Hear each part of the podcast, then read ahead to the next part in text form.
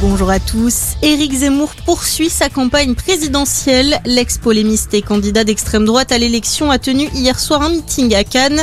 L'occasion pour le polémiste de se féliciter des derniers aliments qui ont rejoint son parti Reconquête.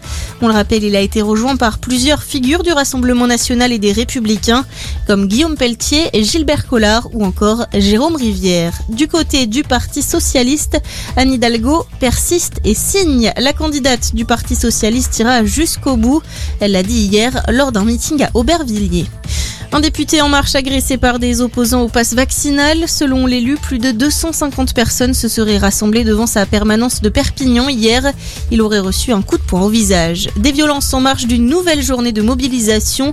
38 000 personnes ont défilé hier dans toute la France, dont un peu plus de 5 000 à Paris. Un mouvement qui s'essouffle alors qu'entre en vigueur demain le pass vaccinal. Il ne sera plus possible d'accéder au lieu de loisirs avec un simple test négatif.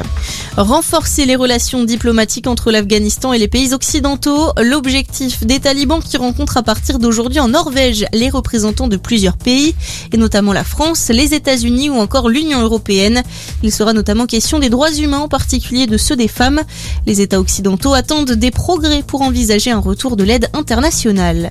À la page des sports en tennis, c'est fini pour Adrien Manarino. Le Français s'est incliné en huitième de finale de l'Open d'Australie face à Rafael Nadal. Victoire de l'Espagnol en 3-7. À suivre un peu plus tard dans la matinée, Gaël Monfils affrontera le Serbe Kekmanovic. Et puis, déception pour Cyril Gann. Le Français n'a pas réussi à détrôner Francis Ngannou en finale du championnat du monde poids lourd du FC, les combats de MMA. Le Camerounais a toutefois salué la résistance de son adversaire qui a tenu jusqu'à la fin des 5 rounds. Cyril Gann qui a d'ailleurs remporté les deux premiers rounds avant que le champion du monde ne reprenne l'avantage. Bonne journée à tous.